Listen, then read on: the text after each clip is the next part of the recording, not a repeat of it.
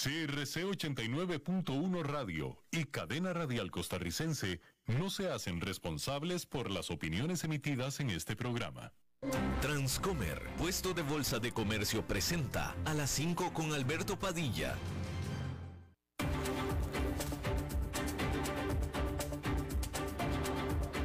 Inicia a las 5 con Alberto Padilla un programa diseñado con el objetivo de llevarte diariamente un tema de actualidad, acompañado siempre de reconocidos editorialistas, de lunes a viernes a las 5 de la tarde por CRC 89.1 Radio, a las 5 con Alberto Padilla.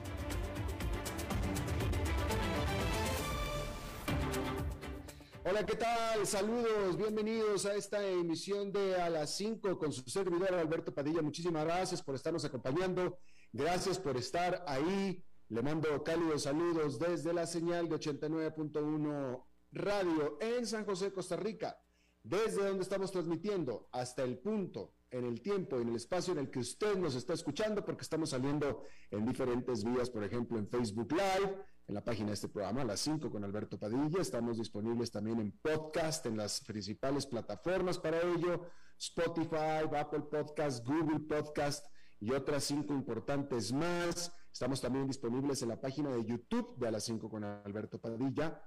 Y aquí en Costa Rica, este programa que sale en vivo en este momento a las 5 de la tarde, se repite todos los días a las 10 de la noche aquí en CRC 89.1 Radio.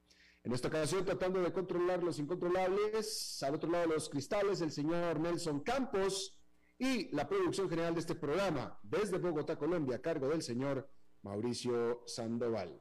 Bueno, y vamos a comenzar allá en Nueva York, donde se cumplió simplemente la peor semana para el mercado bursátil desde que comenzó la pandemia. Usted se acuerda de marzo del 2020, que fue un mes terrible para el mercado, cuando comenzaron los confinamientos, cuando empezábamos a despertar con este asunto de la pandemia, que fue un mes terrible para el mercado. Bueno, pues desde entonces no habíamos tenido una semana tan espeluznante como esta.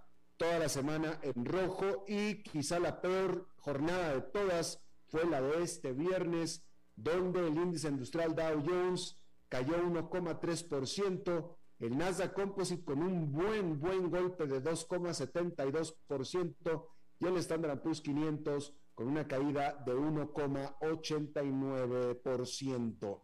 Y eh, de alguna manera, de alguna manera, las caídas de esta semana, con algunas empresas muy puntuales cayendo mucho más que el resto del indicador, están comenzando a levantarse banderas de alarma, vamos a decirlo de esa manera, banderas de alarma. Está empezando gente, analistas, a preocuparse. Mire, simplemente le voy a dar, simplemente le voy a dar el titular en este momento de Bloomberg.com. Bloomberg.com está diciendo que hay quien eh, tiene, eh, eh, recuerda, que, le recuerda la era de la burbuja de las .com cuando explotó a la vuelta del siglo. Eso es lo que está empezando a decir en este caso Bloomberg. Déjeme le digo más o menos de dónde vienen estos tipos de temores. Y le aviso de antemano que más adelante va a estar con nosotros Oscar Gutiérrez de Transcomer para hablar de todos estos temas. Pero antes de eso, cuando la pandemia de coronavirus se extendió por todo el mundo en el 2020, los inversionistas respondieron invirtiendo dinero en empresas que se beneficiarían de que las personas pasarían mucho más tiempo en casa. Y así, Netflix y Peloton fueron dos de las mayores ganadores de la pandemia, junto con el proveedor de, videollamadas Zoom Video y la empresa de, la de firmas electrónicas DocuSign, por mencionar algunas. Pero ahora, el boom de la pandemia ha terminado. Netflix y Peloton perdieron aproximadamente una quinta parte de su valor de mercado el jueves después de que ambas empresas decepcionaron a sus inversionistas. Una quinta parte es un 25%. ¿eh? Netflix dijo en su reporte de resultados que agregó menos suscriptores de lo esperado durante el cuarto trimestre. Aún más preocupante, el gigante de las descargas pronosticó que agregaría solamente 2,5 millones de suscriptores en los primeros tres meses de este año, que es mucho menos que los 4 millones que agregó en el mismo periodo del año pasado. Netflix reconoció en una carta a los inversionistas que la competencia de los rivales de descargas de películas puede, dijo, puede estar afectando un poco nuestro crecimiento marginal.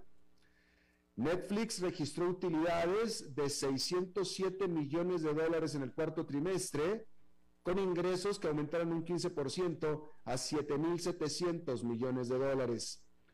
Pero los inversionistas se centran en la rapidez con la que crece la empresa y no les gusta lo que están viendo. Y así lo han estado reflejando con el precio reciente de sus acciones.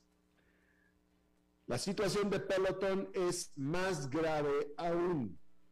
El director ejecutivo, John Foley, reconoció el jueves que Peloton está considerando todas las opciones, incluidos la reducción de personal y la reducción de, de producción, pero negó un informe de que detendría temporalmente la producción de bicicletas y cintas para correr, cintas estáticas. La declaración se produjo horas después de que CNBC informara que Peloton planea pausar por dos meses la producción de su bicicleta de baja gama de 1.495 dólares, así como también dejar de fabricar máquinas Tread durante seis semanas, citando documentos internos de la empresa. Foley dijo que la empresa está dimensionando la producción correctamente en respuesta a las curvas de demanda estacionales y aludió a posibles recortes de puestos de trabajo. En el pasado dijimos que los despidos serían la última palanca absoluta que esperaríamos tirar, dijo Foley. Sin embargo, ahora necesitamos evaluar la estructura de nuestra organización y el tamaño de nuestro equipo con el mayor cuidado y compasión. El escándalo se desató por el informe de CNBC presuntamente filtrado por una llegada de Peloton. Al respecto, el CEO de la empresa declaró que la información que han obtenido los medios está incompleta, fuera de contexto y no refleja la estrategia de Peloton. Y agregó que los rumores de que estamos deteniendo toda la producción de bicicletas y treads son falsos. Foley dijo que la compañía está avanzando con las acciones legales apropiadas contra el empleado no identificado que filtró la información. Sin embargo, las acciones de Peloton se hundieron casi un 24% el jueves. Y este tipo de desplomes son los que están empezando a levantar alarmas en algunos analistas. Es decir, si quizá, como se espera, el Nasdaq Composite en sí no estaba en burbuja, algunas acciones del Nasdaq sí la estaban.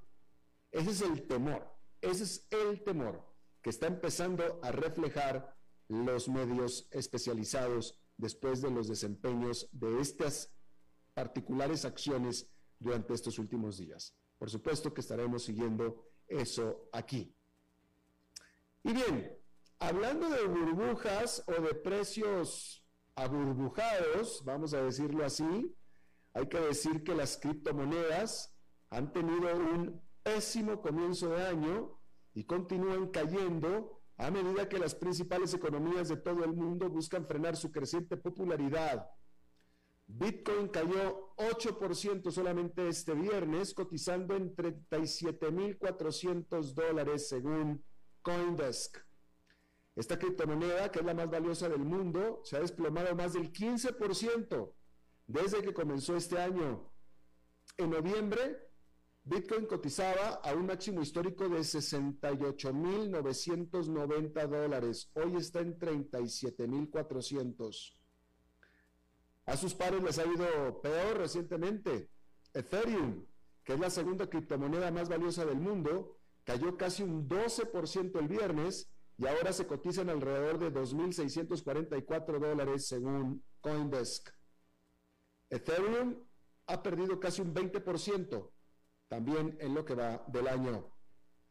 Las criptomonedas han estado siendo rematadas básicamente por las mismas razones que los otros valores, que son los temores de los inversionistas ante las subidas de las tasas de interés. Pero las criptomonedas tienen aparte un problema muy particular y también más trascendental. los gobiernos han estado tomando enérgicas medidas en contra de ellas. El jueves, Reuters informó que el Banco Central de Rusia propuso prohibir el uso de criptomonedas y la minería. Rusia es una de las naciones mineras de criptomonedas más grandes del mundo, pero su Banco Central dijo que las monedas digitales pueden representar una amenaza para la estabilidad financiera del país. La propuesta rusa llega solo unos meses después de que China lanzara una represión a gran escala contra las criptomonedas, prohibiendo tanto el comercio como la minería. Otros países también están coqueteando con la prohibición de las criptomonedas. En noviembre, India dijo que se estaba preparando para presentar un proyecto de ley que regularía las monedas digitales, aunque aún se desconoce mucho sobre esta propuesta particular. A principios de esta semana, el primer ministro de la India, Narendra Modi, dijo que se necesita la cooperación global para abordar los problemas que plantean las criptomonedas. Sin embargo, no todos son pesimistas. Goldman Sachs dijo que el precio del Bitcoin podría llegar a más de 100 mil dólares en los próximos cinco años. En un informe publicado a principios de este mes, los analistas del banco dijeron que veían fuertes ganancias en el futuro porque Bitcoin le robaría cada vez más participación de mercado al oro. Eso es lo que piensa Goldman Sachs. Estoy seguro que hay grandes, poderosos, respetados analistas y expertos que estarían totalmente en desacuerdo con Goldman Sachs, especialmente en esta afirmación de que el Bitcoin crecería a costa del oro. Pero también Goldman Sachs es una voz bastante autorizada, aunque con conflicto de interés, diría yo, con conflicto de interés. Pero bien, ahí lo tiene usted. Ahora, Una industria que por lo pronto no está quejándose tanto, sufriendo tanto, es la de las viviendas, en Estados Unidos cuando menos, porque el mercado inmobiliario de ese país estuvo en llamas durante el año pasado, pero bueno, también el mercado bursátil y también las criptomonedas. El precio medio de venta de una vivienda en Estados Unidos fue de 346.900 dólares durante el 2021 que es casi un 17% más que durante el 2020 y el más alto registrado desde 1999 según la Asociación Nacional de Agentes Inmobiliarios. Las ventas de viviendas tuvieron el año más sólido desde el 2006 con 6,12 millones de viviendas vendidas, es decir, 6 millones 120 mil, que es un 8,5% más que el año anterior. Si bien esa fue una mala noticia para los posibles compradores, fue una bendición para aquellos que ya tenían una casa.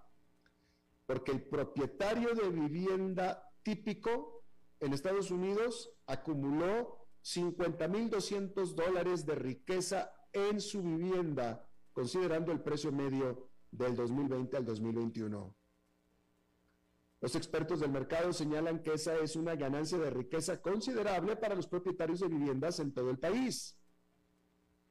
El mercado de la vivienda ha tenido un rendimiento espectacular este último año con un aumento de las ventas y un aumento de los precios. Y el inventario de casas está en su punto más bajo. A fines del 2021 había menos casas en venta que nunca. El inventario de viviendas existentes sin vender cayó a un mínimo histórico de 910 mil a finales de diciembre. Eso es un suministro de viviendas para 1,8 meses el ritmo actual, que también es un mínimo histórico. Los expertos anticipan que las ventas totales de viviendas caerán un poco en el 2022 a medida que aumentan las tasas hipotecarias. Pero las ganancias de empleo, los estándares de suscripción más estrictos y la demanda continúa, mejor dicho, la demanda continua, son fuertes todavía, son fuertes indicaciones de que el mercado no está en peligro cercano de colapsar. Pero ahora, con los esperados aumentos de las tasas de interés por parte de la Reserva Federal, los consumidores deben prepararse para soportar algunos aumentos de tasas hipotecarias, las cuales sin embargo, aún permanecerán en promedio cerca de sus mínimos históricos. Y bueno, ayer aquí le estaba yo exponiendo mi sorpresa de que la prensa especializada, mis colegas, sobre todo en Estados Unidos, que es donde está la prensa especializada, más especializada, no estaban todavía hablando sobre los efectos en los mercados, en la economía, sobre esta, que ahora se asume es inminente, invasión de Rusia sobre Ucrania. Porque se viene hablando de la invasión rusa sobre Ucrania desde hace ya un par de semanas, con cada vez peores noticias al respecto, con cada vez más tensión mismas dos semanas que fueron medias trágicas para el mercado. Pero siempre se asumió y se dijo que las caídas del mercado son por los temores de los inversionistas ante la inflación y la respuesta de la Reserva Federal. Pero nunca se habló del efecto de Ucrania y Rusia. Y eso es lo que ayer expuse aquí. Bueno, pues dudo mucho que necesariamente hayan eh, escuchado mi reflexión los medios estadounidenses, pero el punto es que hoy ya comenzaron. Hoy comenzaron efectivamente a hablar sobre este asunto. Casualmente, hoy justamente apenas. Y por lo pronto decir que si Rusia invade Ucrania, los estadounidenses, ya de por sí cansados de la inflación, podrían enfrentar precios aún más altos en las gasolinerías en este momento Rusia ha acumulado aproximadamente 100.000 soldados en la frontera con Ucrania, incluso cuando el Kremlin sigue negando que esté planeando un ataque. Los precios del petróleo ya se han disparado hasta máximos de 7 años. Rusia es el segundo productor de petróleo del mundo, solo por detrás de Estados Unidos. Ucrania es el centro clave de tránsito de energía y gran cantidad de exportaciones de gas natural ruso fluyen a través de Ucrania en su camino hacia Europa. Una invasión de Ucrania podría desencadenar sanciones de Washington sobre los vastos recursos energéticos de Rusia, dañar la infraestructura energética de la región y aumentar el espectro de que el presidente ruso Vladimir Putin convierta aún más en armas de ataque las exportaciones de gas natural y petróleo crudo, con lo que los inversionistas comprarían primero y harían preguntas después.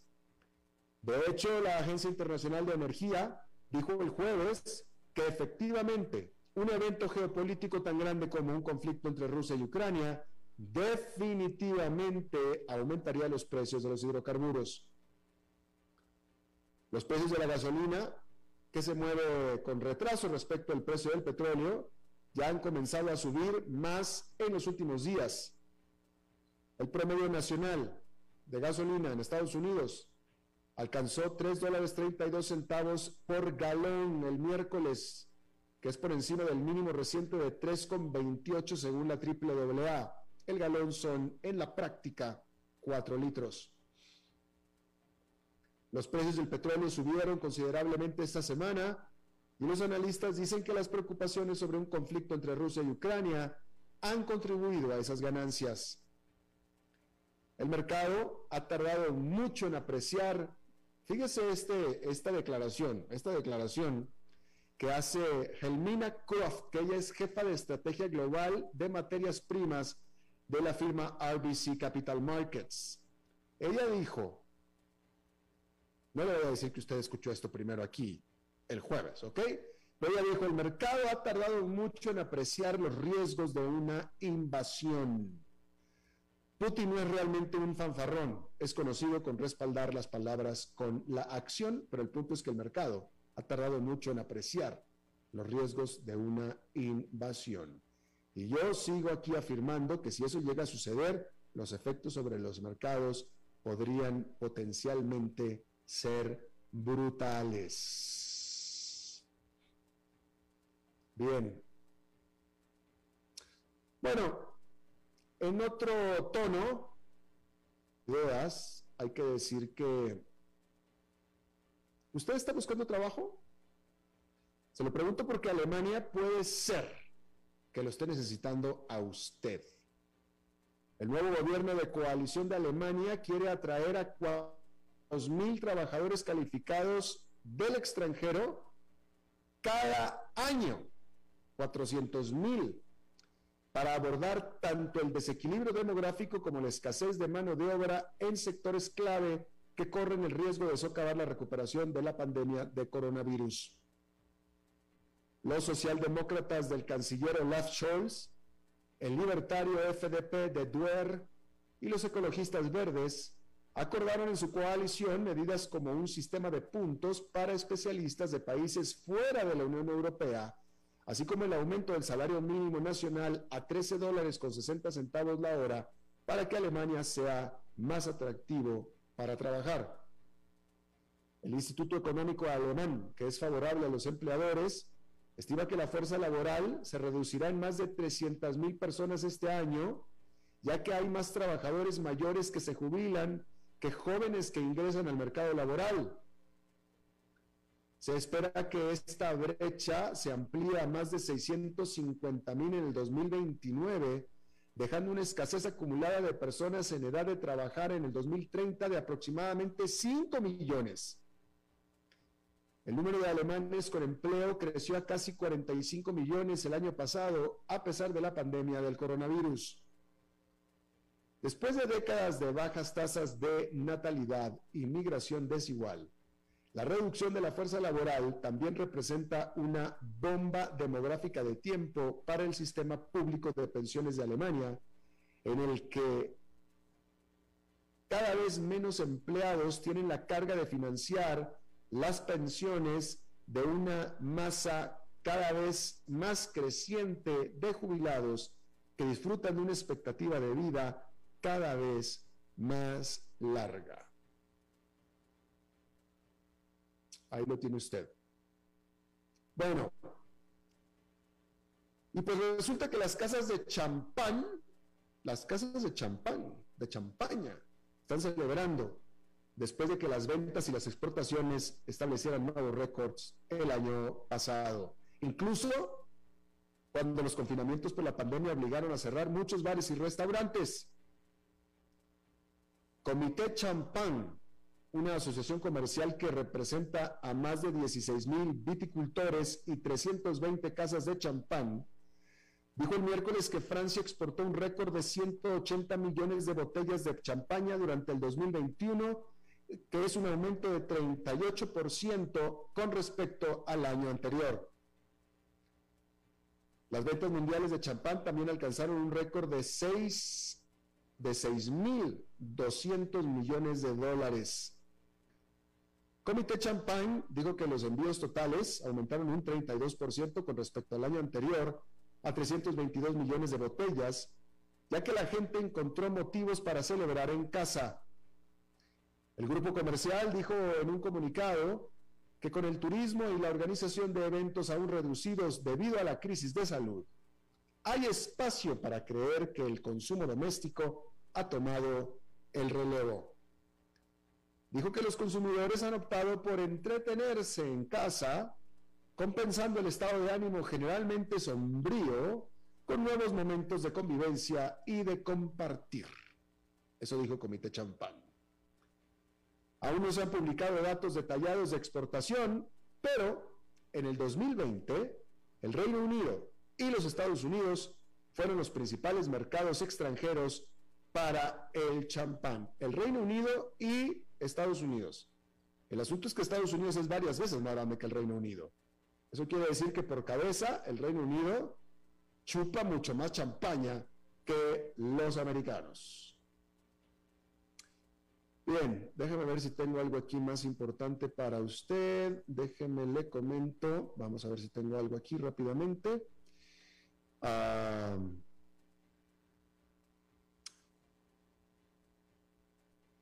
bueno, pues nada más este. Bueno, déjeme le comento que eh, el Centro para el Control de las Enfermedades de los Estados Unidos, la CDC, dijo que los refuerzos de vacunas, los boosters para Moderna y Pfizer, son al menos un 90% efectivos en prevenir hospitalizaciones durante estos aumentos en Delta y en Omicron. Sin embargo, solamente un 40% de los norteamericanos han recibido este eh, booster, este refuerzo, que sería la tercera vacuna. Ahí lo tiene usted. Mientras tanto, un juez en el estado de Texas bloqueó al gobierno federal, al gobierno de Joe Biden, que ordenaba a los empleados federales a que se vacunaran. Ahí lo tiene usted. En Chile, el presidente electo Gabriel Boric eh, anunció que pondrá como ministro, o que tendrá como su ministro de Hacienda al actual presidente del Banco Central de Chile, Mario Marcel que es una decisión que definitivamente tranquiliza a los mercados y a los eh, observadores internacionales que estaban teniendo muy temerosos de una, pues, de una decisión de izquierda, de extrema izquierda. Es decir, una decisión incorrecta. En términos de finanzas, en términos de economía, así es. Eh, y bueno, hay que decir que por lo pronto eh, dentro del gabinete de 24 ministros del presidente Boric, 14 son mujeres hasta este momento, incluyendo la ministra del Interior, la ministra de Defensa y la ministra de Minería. Eh, y un tercio de estos ministerios son independientes, es decir, no pertenecen a ningún partido ahí lo tiene usted. Pareciera que Gabriel Boric está centrándose en un esfuerzo por calmar los nervios de los analistas internacionales, dado que Chile es una economía muy insertada, muy insertada en la economía global. Así es que es necesariamente lo propio. Está haciendo lo correcto el Gabriel Boric, presidente electo de Chile. Vamos a hacer una pausa y regresamos con Oscar Gutiérrez. A las 5 con Alberto Padilla, por CRC 89.1 Radio. El valor en la ética incluye no tener miedo de lo que se dice y a quién se le dice, sin importar las consecuencias o represalias que puedan sobrevenir. Entre los valores éticos más relevantes se pueden mencionar justicia, libertad, respeto, responsabilidad, integridad, lealtad, honestidad y equidad. Los valores éticos se adquieren durante el desarrollo individual de cada ser humano en el entorno familiar, social, escolar e inclusive a través de los medios de comunicación. Solo si lo público y lo privado caminamos en positivo y con valores, Costa Rica saldrá adelante. Un mensaje de la Cámara Nacional de Radiodifusión, Canara. ¿Sabía usted que Transcomer es el puesto de bolsa de comercio más grande de Costa Rica, con 19 años en el mercado y miles de clientes? Cuentan con asesores y corredores expertos que saben de lo que hablan y ofrecen productos de inversión seguros y modernos, hechos a la medida. Pero sobre todo, al invertir en Transcomer, usted invierte en la única bolsa vigilada por el Banco Central. Y en un mundo sobrecargado de información, usted debe de estar con los mejores. Transcomer, puesto de bolsa de comercio. Construyamos juntos su futuro. Somos expertos en eso. Desde los verdes bosques de nuestra montaña nos llega agua Cerros de la Riva, agua fresca de manantial que te permitirá vivir en equilibrio, proteger tu salud y la de tu familia, libre de sustancias químicas, envasada sin alterar su naturaleza a 2.000 metros de altura. Agua Cerros de la Riva, naturalmente neutral. Búscanos como cerrosdelarriba.gmail.com Llámanos al 8374-3229. Cerros de la Riva, Live Spring Water.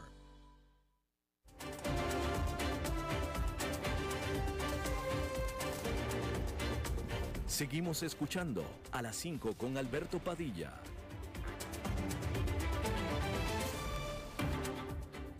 Bueno, muchísimas gracias por continuar con nosotros y vamos a dar paso a nuestro segmento patrocinado por Transcomer con el fundador y presidente de Transcomer, buen amigo Oscar Gutiérrez. Oscar, ¿cómo estás? Te saludo con mucho afecto. Buenas tardes, Alberto. Un gran gusto estar de nuevo en tu programa. Igualmente, eh, ya, no me queda claro si esta es la primera vez en el año que participas o estuviste el viernes pasado, Oscar. Estuve el viernes pasado. Ah, muy bien. Porque yo no, entonces por eso te pregunto. Sí, sí, sí, correcto. Semana difícil, Oscar. Sí, bueno, mira, es la, peor semana del S&P desde el inicio de la pandemia. Eh, cayó un 5.68% esta semana, cayeron todos los índices. Eh, igualmente el, el, Dow Jones, igualmente el Nasdaq.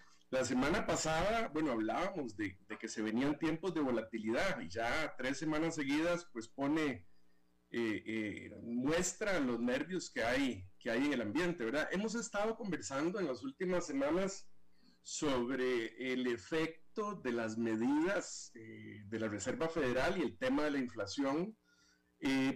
y esta vez yo quisiera poner en contexto eso que hemos hablado a un nivel macro, en el caso específico que estamos viendo esta semana, que lo mencionaste hace un rato, que es la caída de Netflix, que para mí perfectamente explica un poco algunos de los temas que nosotros hemos venido hablando. Hemos, hemos, hemos hablado que las, las eh, empresas de crecimiento son las más susceptibles a, a, la inflación y a estos cambios en las tasas de interés.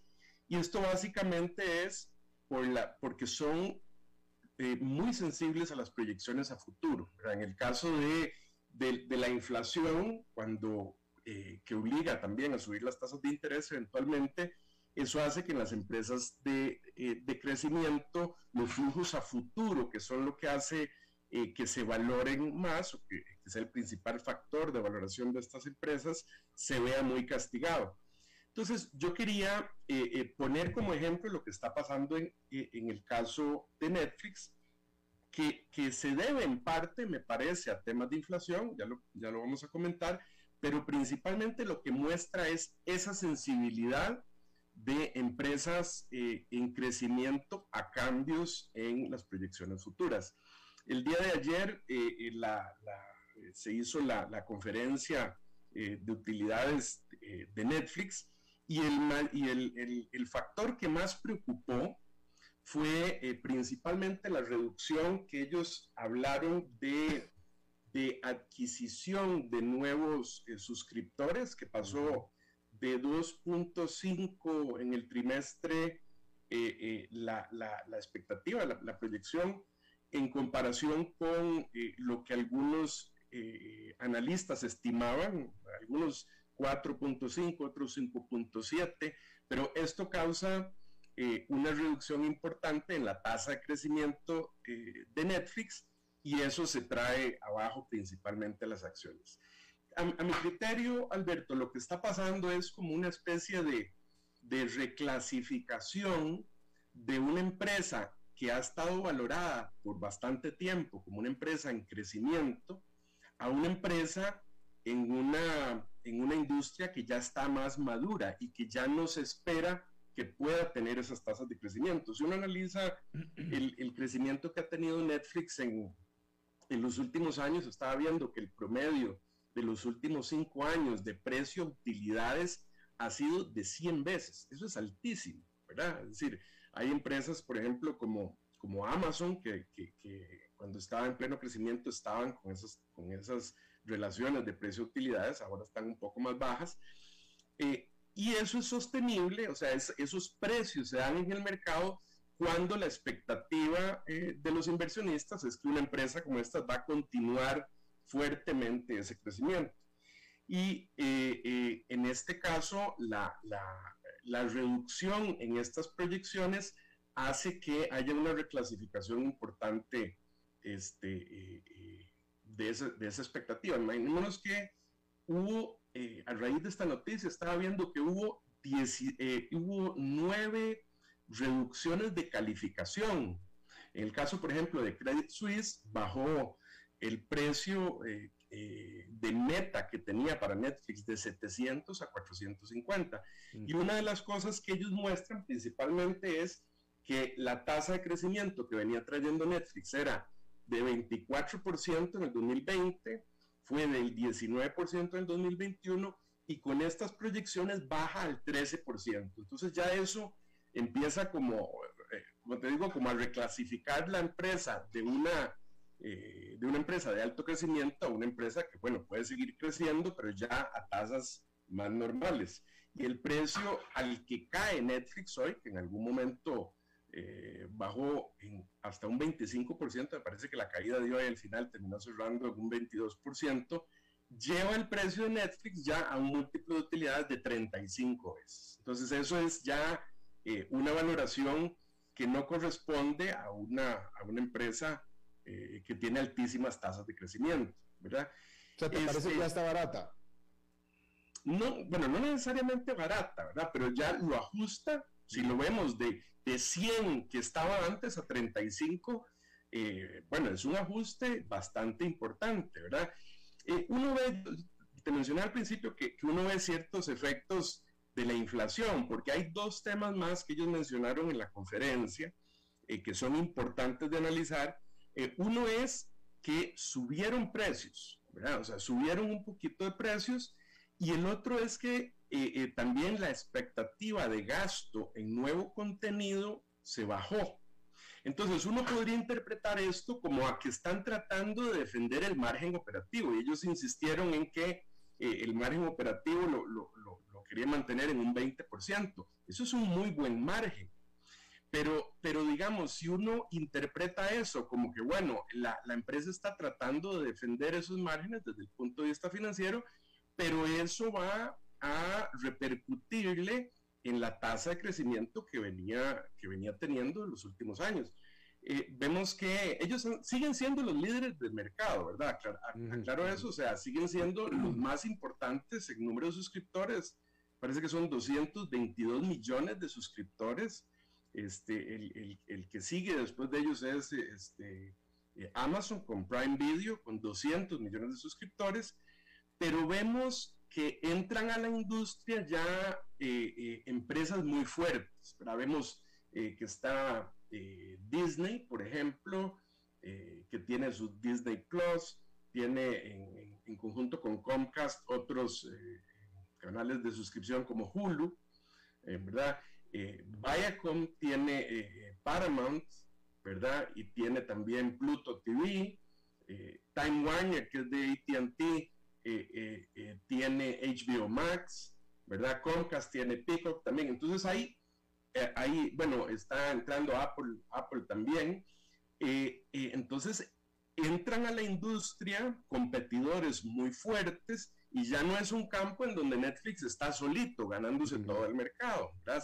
Se, se, percibe entonces que, que, es posible que continúe siendo un jugador, por supuesto, importantísimo del mercado, como te digo, sigue siendo el líder de mercado, pero ya no se puede esperar que está solo y que va a seguir creciendo eh, fuerte sin competencia, ¿verdad? Entonces, eh, esta defensa del margen es casi como un movimiento defensivo para decir, bueno, no, yo financieramente voy a estar bien. Y como te digo, vas, sigue siendo una empresa eh, muy fuerte, ¿verdad? con un crecimiento por acción, con crecimientos en ventas, a diferencia de otras empresas que, que, también son, digamos, que han sido crecimiento de tecnología, que no tienen utilidades, por ejemplo. Claro. Eh, Oscar, en este momento justamente Bloomberg.com, en su titular de la página, en este momento está haciendo referencia a la explosión de la burbuja.com y obviamente se refiere a lo que está pasando en este momento en el Nasdaq. Eh, eh, yo sé que tú estás muy joven, a lo mejor no te acuerdas de aquel evento, ¿no? Pero, pero, pero, pero yo te pregunto si tú estarías de acuerdo con empezar a hacer comparaciones con lo que está pasando en este momento, que yo no he leído bien la nota de Bloomberg, pero me refiero, me, supongo que se refiere a acciones en particular o a empresas en particular, como el caso de Netflix y otras tantas, no tanto a toda la industria tecnológica. Habla de las, habla, te voy a decir de qué habla, habla exactamente Bloomberg de las 100, las 100 del Nasdaq. Me, parece, Alberto, que eh, también vi una noticia que la mayoría de las, em, eh, me parece que un 70% de esas 100 o del Nasdaq han bajado cerca de un 20% y la mitad hasta un 40%. Si, si te acuerdas, el, el, año pasado también cuando hablamos de esto, eh, en alguno de los segmentos que conversamos habíamos hablado que podría estar inflado el, el mercado por esos múltiplos de utilidades. Y hemos conversado también que principalmente las más afectadas son las empresas, eh, eh, digamos que su valoración está basada en, puras expectativas, ¿verdad? Hace ahora, viendo tu programa, vi que estaban mencionando el caso de Peloton también. Bueno, Peloton eh, fue una empresa que creció muy fuerte y aquí tengo, digamos, un, dato importante, que Peloton tuvo su punto más alto, un precio de 171, hace un año. bueno, y hoy llegó a a un precio de 23, cerrando en un, en un 27, en, 27 dólares, perdón. Eso es el 15.8% del precio más alto que tuvo. Es un castigo del 84%. Ahora, ¿qué pasa? Peloton es el caso típico de una empresa de alto crecimiento, pero que todavía no genera utilidades. Y entonces e, es lo que vemos que es mucho más susceptible. Y Peloton venía creciendo eh, eh, a una tasa de un 39% en ventas anual. Bueno, sabemos que esta caída importante es este, por, por la noticia esta de que tuvieron que, que parar, que, que, por lo que dijiste ahora entiendo que no se sabe todavía si es, si es cierto o no, pero que tuvieron que eh, parar la producción de equipo, pues están llenando de, de, de, bicicletas para hacer ejercicio y tienen más inventarios, se les están cayendo las ventas, ¿verdad? Producto de, del del tema eh, de Omicron. Pero ese es el caso en que vemos un castigo fuertísimo a una empresa eh, eh, que está basado su valor en, muchas expectativas. Incluso vemos una, estaba revisando que también hay una caída, por ejemplo, Amazon, desde su punto más alto, hace seis meses, estaba revisando aquí, el precio llegó a 3.773 y ahorita está en 2.852 es un 75% del punto más alto que tuvo, ¿verdad? Eh, igualmente Amazon, su, su promedio de, de, de utilidades ha sido alto por muchos años y ahorita está eh, eh, cerca de 60 veces utilidades. Para mí todavía, todavía un, un, poco caro. Yo sí creo que va a continuar habiendo un ajuste. Vamos a ver, la semana entrante, de nuevo, vamos a volver a las noticias del Fed, ¿verdad?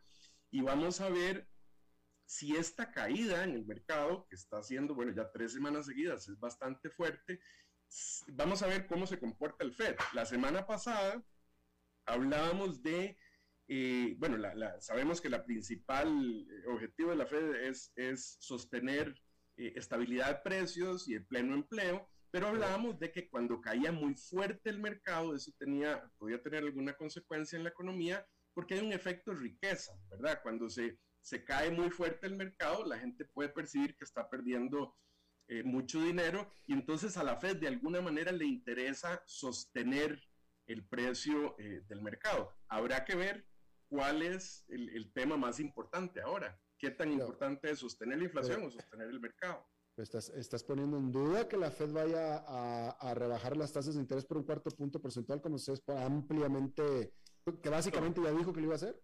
No, no, no, no, no, lo creo. Yo creo que ah. es, es, es, el, el, objetivo de sostener la inflación es prioritario, definitivamente. De hecho, la semana pasada comentábamos que el, que el mercado es como un, un, segundo, eh, una segunda señal. Me imagino que si viniera una crisis muy, muy fuerte, la Fed interviene. Bueno, como pasó con la pandemia, que fue una caída tan, tan fuerte que tuvieron que intervenir, ¿verdad? O sea, tú, tú, estás diciendo que se queda igual en cuarto punto porcentual.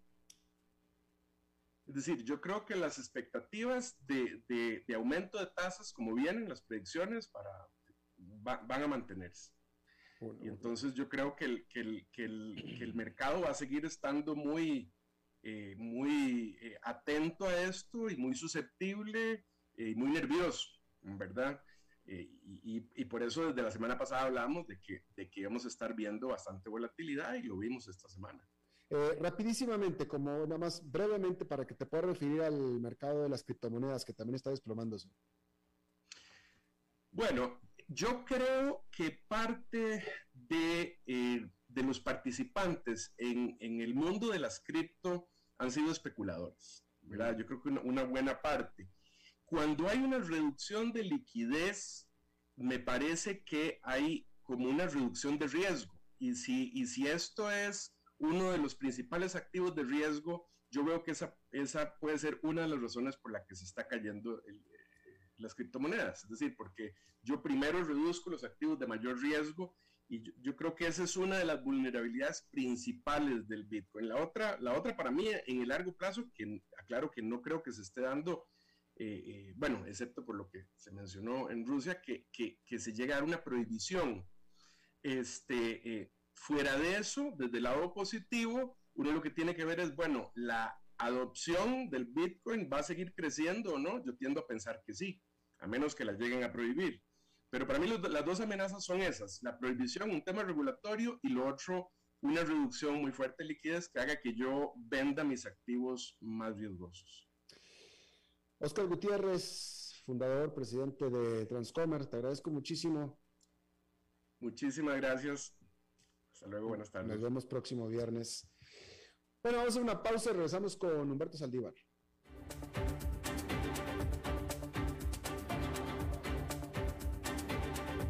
5 con Alberto Padilla, por CRC 89.1 Radio. El valor en la ética incluye no tener miedo de lo que se dice y a quién se le dice, sin importar las consecuencias o represalias que puedan sobrevenir. Entre los valores éticos más relevantes se pueden mencionar justicia, libertad, respeto, responsabilidad, integridad, lealtad, honestidad y equidad. Los valores éticos se adquieren durante el desarrollo individual de cada ser humano en el entorno familiar, social, escolar e inclusive a través de los medios de comunicación. Solo si lo público y lo privado caminamos en positivo y con valores, Costa Rica saldrá adelante. Un mensaje de la Cámara Nacional de Radiodifusión, Canara.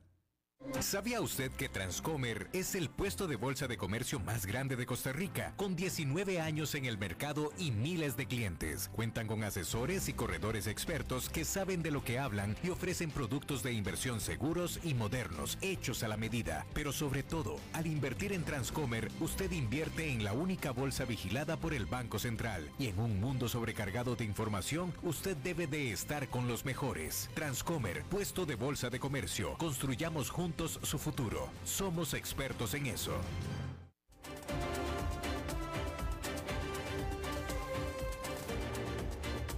Seguimos escuchando a las 5 con Alberto Padilla.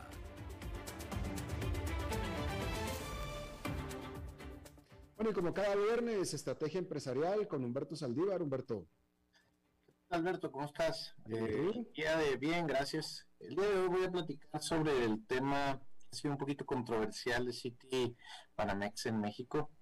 Eh, eh, más que el mercado per se, fue una decisión estratégica eh, de acuerdo a una visión a futuro.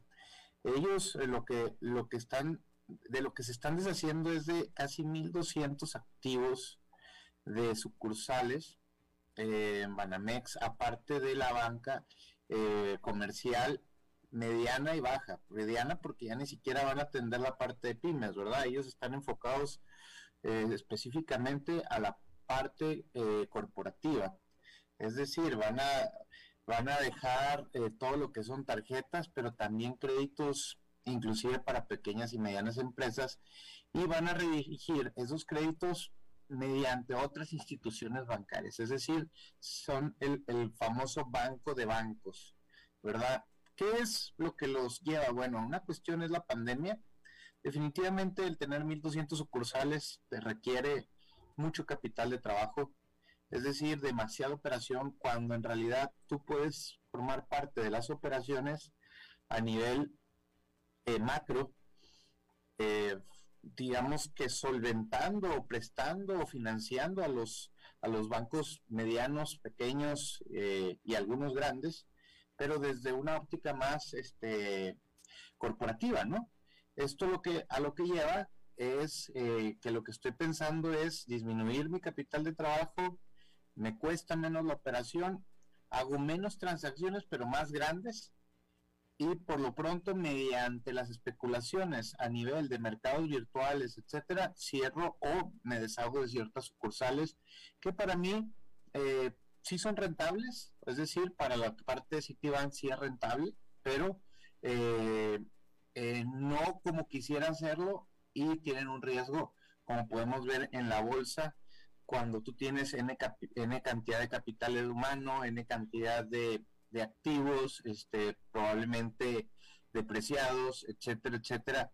Pues pero, eh, yo veo por ahí esa estrategia de Citibank a ser uno de los bancos más grandes corporativos a nivel mundial y eh, pues eh, creo que de ahí pudieran tomar estas decisiones otros grandes bancos al también incorporarse todo lo que es la banca eh, virtual, ¿verdad? Claro, claro. Ah, a mí la parte que me parece sumamente interesante, definitivo, pero incluso aleccionadora, ¿no? Y me gustaría que te refirieras a eso, es como una empresa, Citi en este caso, ¿verdad?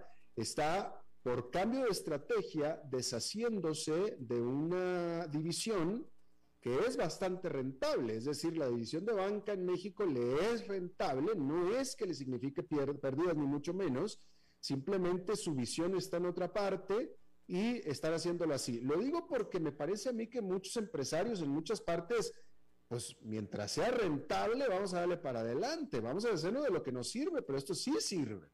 Pero sin embargo, este es, una, este es otro mucho más progresista, ¿no? Sí, eh, eh, definitivamente las, las visiones tienen que ver con decisiones fuertes.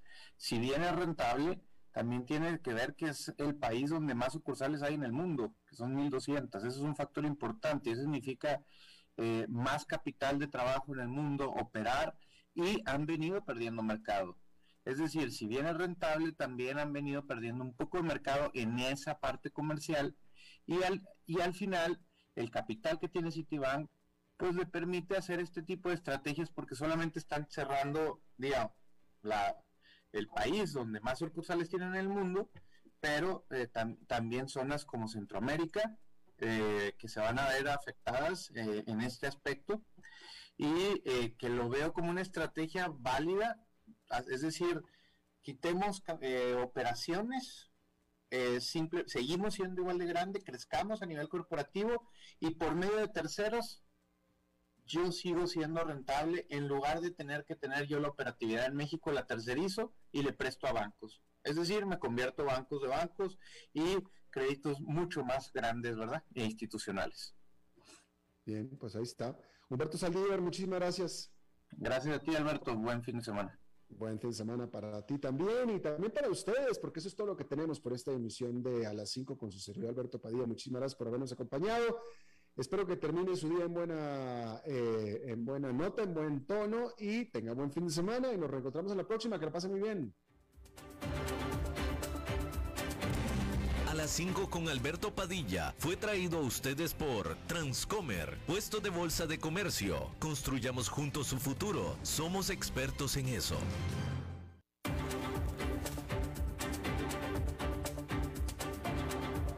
Concluye a las 5 con Alberto Padilla.